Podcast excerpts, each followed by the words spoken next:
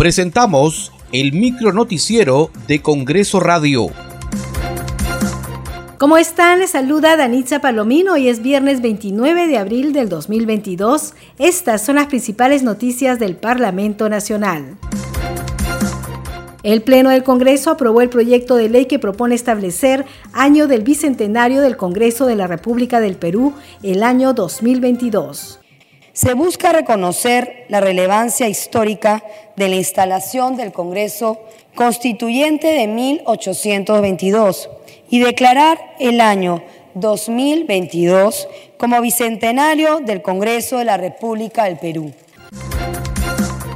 Asimismo, la representación nacional aprobó la modificación de la Ley de Organizaciones Políticas para establecer criterios de proporcionalidad en la aplicación de sanciones a candidatos por no informar los gastos e ingresos efectuados durante campaña y por conductas prohibidas en propaganda electoral.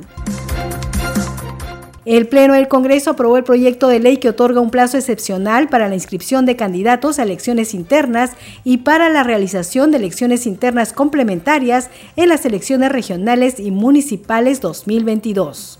Excepcionalmente, se autoriza al Jurado Nacional de Elecciones a disponer la apertura del Sistema Integrado Jurisdiccional de Expedientes SIGE Declara Internas por el término de dos días calendario para la presentación o modificación de listas de candidatos a elecciones internas. En un acto encabezado por la presidenta del Congreso, Mari Carmen Alba, el Parlamento Nacional rindió un merecido reconocimiento a los miembros de las Fuerzas Armadas y de la Policía Nacional con ocasión del 25 aniversario de la Operación Chavín de Guantar.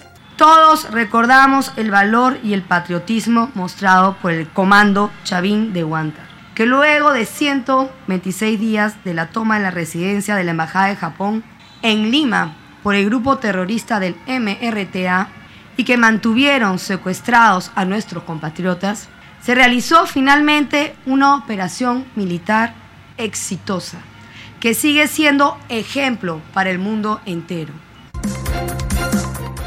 con el objetivo de informar oportunamente a la población, las leyes aprobadas por el Congreso de la República se están difundiendo diariamente por todas las plataformas informativas del Parlamento Nacional.